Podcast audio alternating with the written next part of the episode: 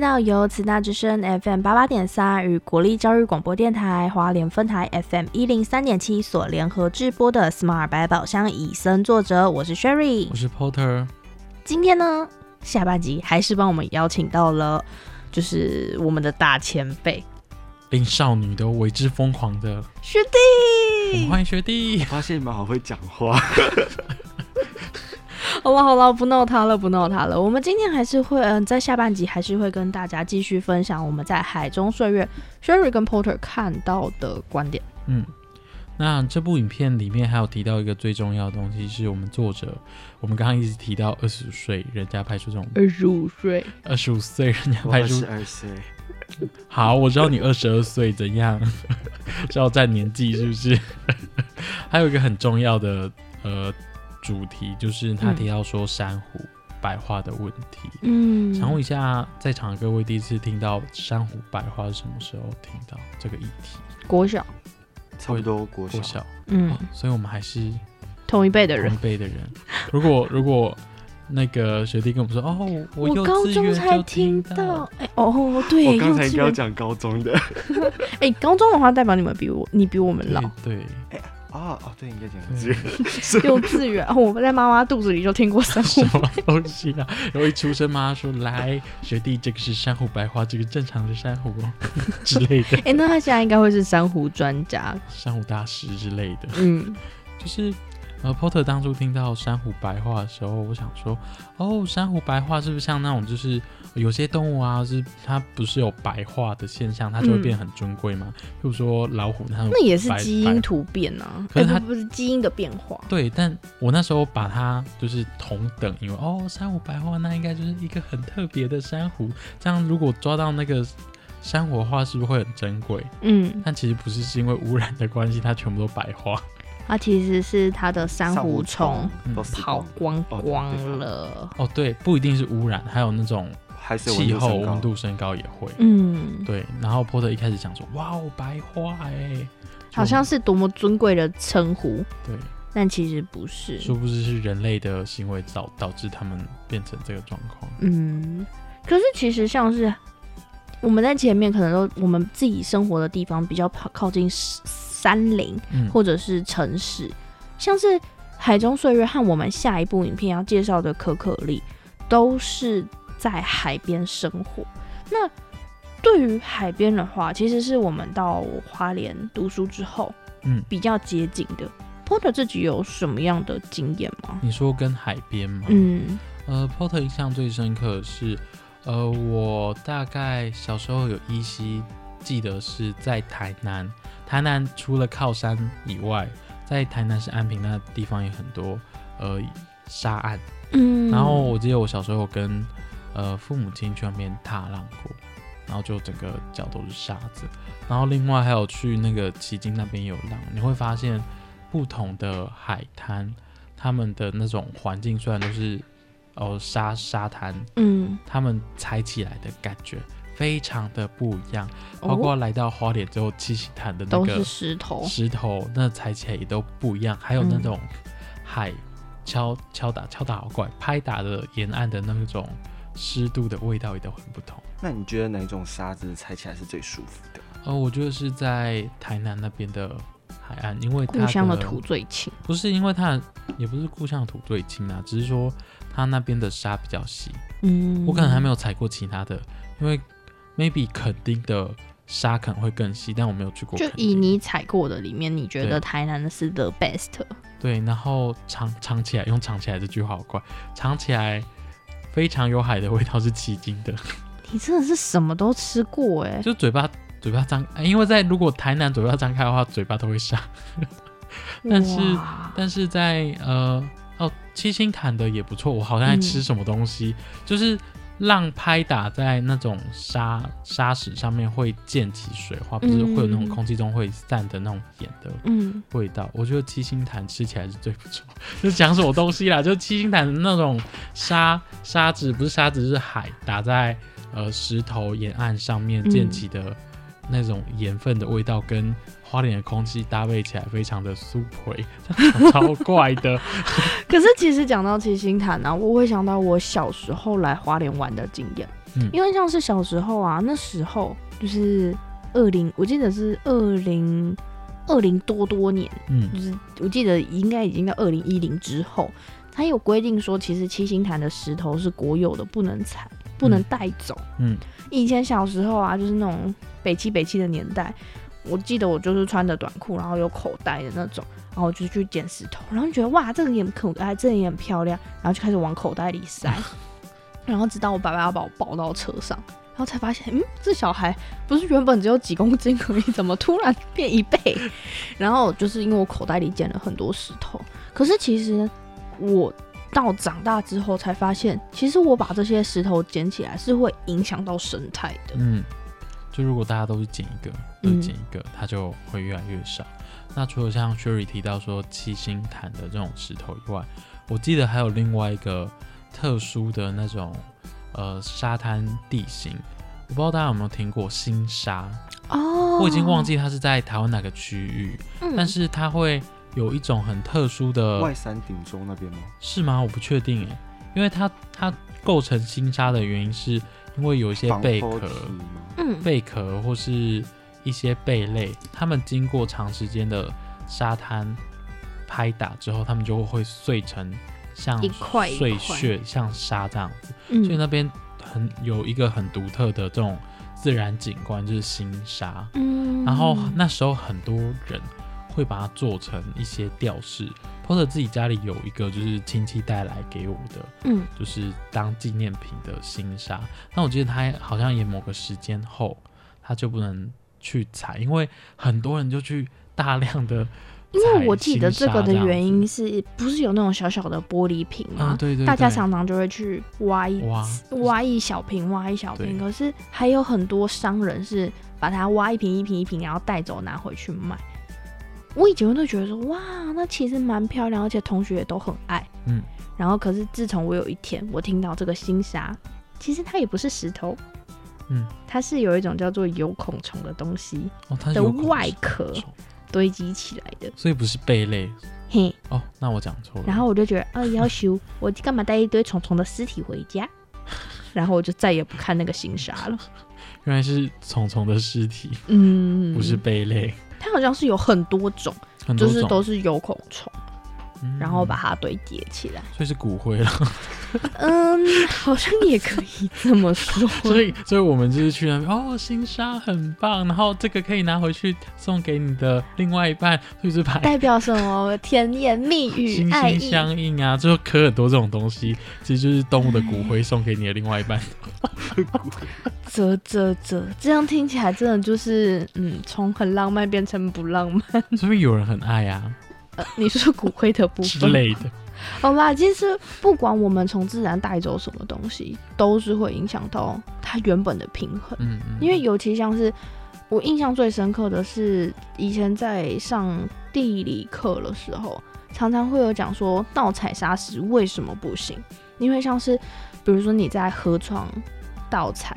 那可能它的水一直冲一直冲，因为要去填补你踩走那个洞嘛。嗯，它等于说它要把其他地方的沙石再来补这边，其他地方的沙石就会变不平衡。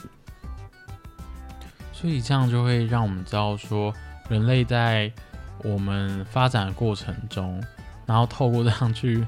开采砂石也会导致整个生态破破坏，像所以说我踩这边之后，其他补过去，它就可能会导致上游或是下在下下游某个生态出状况，变多或者是完全没有。对，然后也不是说越来越多越好，越来越多越好，平衡就好。如果大家有很认真听我们野话那一集的话，路太多会发生什么事？草都不见了，对，就是太多也不好，太少也不是。呃，其实我还想到一点，就是学弟之前有跟我们分享，说自己去嗯海边餐厅的经验，就是以前可能可以用比较便宜的价格就吃到很多的东西，嗯，但现在嘞，现在就是可能会涨个三四成，就是很贵。就是譬如说，像我之前都会很喜欢吃的一种，就是那个辣，嗯，就是蛤蜊那一种东西。那其实我以前都会喜欢叫我爸直接买一斤啊，或是直接叫买一公斤之类的。但是因为是因为之前我听到鱼贩叫卖的钱都很便宜，所以我才会敢跟我爸这样讲。蛤蟆的那种。对，那但是现在我听的话，就整个价格涨上去的时候，我爸说：“啊，你不是要吃？”我说：“我觉得我们就说不用，有点贵。”很贵。其实我自己是蛮能体会这件事情，因为以前我跟学弟一样，就是爸爸我要吃蛤蟆，然后直到大学自己去买菜，然后就说：“呃，老板我要嗯。”蛤蟆，然后我就问说怎么买，因为我那个钱包没有很深，所以我都要先问一下。然后他就是弄一弄弄一弄，他说哦一斤八十一百二之类的。然后结果我说那一斤有多少？因为没什么概念嘛。嗯。弄一弄弄一弄，十二颗。天啊！我买一条丝瓜跟这十二颗蛤蟆煮完都不到一盘，然后就就一百二就没了。可是以前可能就是一袋一袋一袋一袋的。就是很可以可以吃很多，然后可能那个要装壳都要拿一个大碗才有办法装。现在就是都差很多，可是我觉得这个真的是跟人类的过度捕捞有关，因为就是好吃嘛。那我们之前也没什么概念，我们就嗯多吃一点。现在就真的是有钱也买不到的那种感觉。我觉得我们现在要回归的是你要吃多少拿多少，不是说哦疯狂的去。捕它，捕它，这个很赚钱，疯狂的去捕捞，这样很快鱼的这个资源就会枯竭。而且还有另外一个，就是我就记得这近几年来一直推说小鱼让它就是让它回归吧，放生不是也不是放生，就是在渔网的设计上不要去捕捞到洞要比较大一点，对，让小鱼可以游出去。嗯，对，就是我们捕大鱼就好了，不要捕小鱼。真的，因为。其实我自己本身虽然说什么布拉希很有那种什么营养价值，好吃，可是重点是，你看布拉希，你都是看到那种小小鱼苗，你根本连它是什么鱼都不知道。嗯，然后它有可能你一口就是几十条、几百条，那这些鱼原本都可以长到很大只让你吃的，可是你却把它从小小的时候一口就把它几百只吃掉。可是我很好奇，因为那时候我这个问题我有问过我爸。可是我一开始也会像 Sherry 一样，会觉得说我们一开始吃那种乌拉希，我们就觉得很浪费，因为毕竟每一条都生命，它们可以长到很大，我们可以吃很多鱼这样子。可是我爸说服我一个点的是说，反正那些小鱼乌拉鱼都会被其他大鱼给吃掉，那不如我们把它吃掉就好。我觉得可能是因为过去鱼的资源很丰富。就是可能那些大鱼吃，可能都还五村，我们还可以吃。可是现在我们捕捞成这样，大家一直想要维护它的原因，可能是这个状况。其实应该是说，假设我们一盘布拉希里面，可能几百只、几千只，他们可能真的，嗯，其中百分之多少会被大鱼吃掉。可是我们不能保证说，这几千只里面不能有一些比较厉害的小鱼。它可以活成大鱼，那我们可能一口就把它吃了。而且我觉得人类的那种捕捞跟那种大鱼去吃是两个 两个 level 两回事，两回事，两个次元。因为我们如果一捕就是哇，大鱼是可以一口咬一个，一口咬一个，它可能咬得到都是水，没有咬到鱼。就是，但是人就是一口根就全部都鱼，都是鱼。然后像 Porter 家就外婆家也会有这道菜，但是我你家不是都是水果？不是，我说外婆家，我们家虽然吃素，但外婆不是。但我一直印象中有布拉希，然后它大概在我国中后就没有再出现，可能可以越来越贵也说不定。我记得好像越来越贵了。哦，好像一之前我跟我去我爸去鱼市场买。在南方哦那边，他们一袋一小袋哦，真的是他连一个人份的量都会吃不饱，就要一百块，嗯，超贵。可以，其实可以从市场的价格去发现，其实量是越来越少。所以如果这市场它的价格越来越高的话，然后又不是养殖，那大家就可以知道说，它可能要濒危了。其实我们应该是从自己就去注意这些事情了。嗯，那我想问一下。学弟，如果你们家有很常去市场啊，那代表你接触海应该比我们两个更多，对不对？那你可以跟大家分享一下，呃，你小时候如果跟爸爸去海边，到现在你去海边有什么很大的差异吗？海边其实我主要是去市场，不是去海边。那像市场的话，有什么景观差异很大？就是过去差异。过去鱼可能，比如说阿妈都是哦，炸掉几把，炸掉几把，炸掉之类的。有啦有啦。白唱一十条麦会不会太偷贼？我不知道，我乱喊的。果然是只负责在家里吃的人类。那我的话，我比较能尝试跟我爷爷耶。嗯，就是我爷爷都会每次都会在闲说，因为我爷爷之前是先卖鱼再卖菜。然后我爷爷都跟我讲说，之前鱼啊、他的菜啊，价格是怎样怎样怎样。然后他现在去市场看的时候，他都会去算那个鱼的那个价格给我听，或者说哦，那之前我之前在哪里钓，一天哦都可以钓多少多少多少。那但是他说现在的话，他说因为我爷爷还是要保持那种钓鱼的习惯，但是他每天去钓的话，可能就两三条，嗯，的那种鱼量可能有时候都不到，就是钓个心情的那一种。哦，所以整个差很多。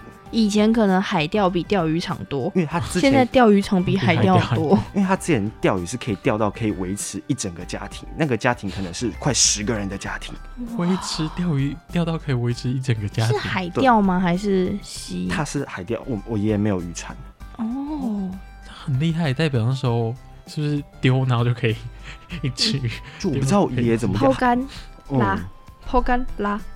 就可以，嗯，我不不懂他有什么事情可以赚到那么多钱。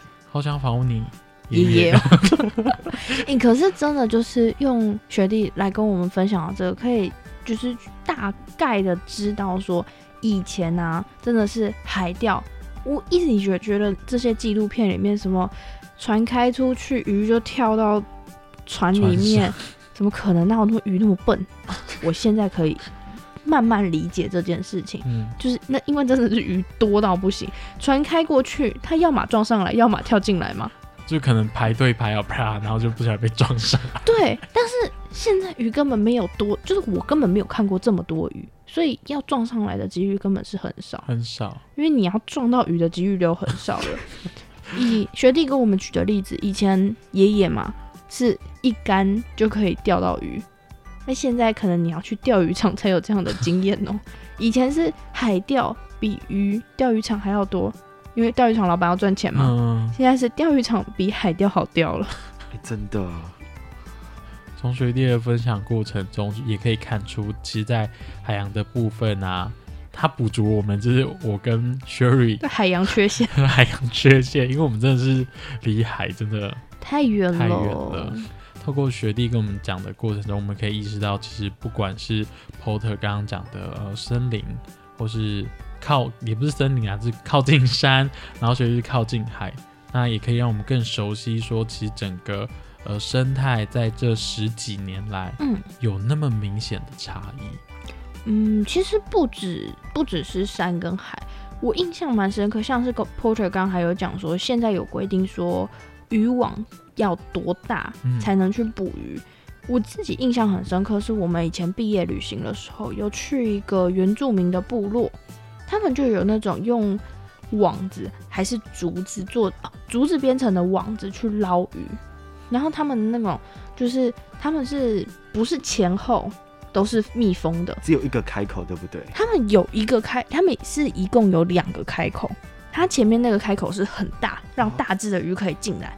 后面的开口就是大概是直径五公分吧，圆锥体，然后前面很宽，然后后面很窄的那种编的。然后它就是可以让小鱼从后面溜走，啊，大鱼就困在里面啦。而且也是，反正就是让一家人可以吃饱，然后甚至可以分享给邻居，但是不会去抓到小鱼。小鱼就让它回归大自然，让它变成大鱼的时候，我们再抓。那像 Sherry 提到这种，嗯。你刚刚提到原住民，我会想到另外一个，就是像原住民他们，或是有些不一定是原住民，有些像农夫，他们有一些规定，或是猎户某个时间点就不要去狩猎。哦，就是譬如某一段季节就不要狩猎，或是某一段季节这个植物就不要摘它，嗯，就是要去让它长长成我们可以吃的时候再去摘它，不要吃那种很小的时候，比如说什么吃菜的嫩芽之类的。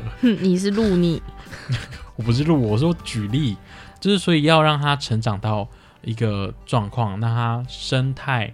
或是整个环境可以让它恢复到一个状态，我们再继续去捕猎或者去采集它，不是毛起来全部都采，整片收割起来。对，这样未来你可能也没有这个东西可以吃了。其实我记得之前有听一个朋友说，他们家的种菜啊，不对，应该是我家阿姨，嗯，他们家种菜就是他们有种辣椒，嗯，然后呢。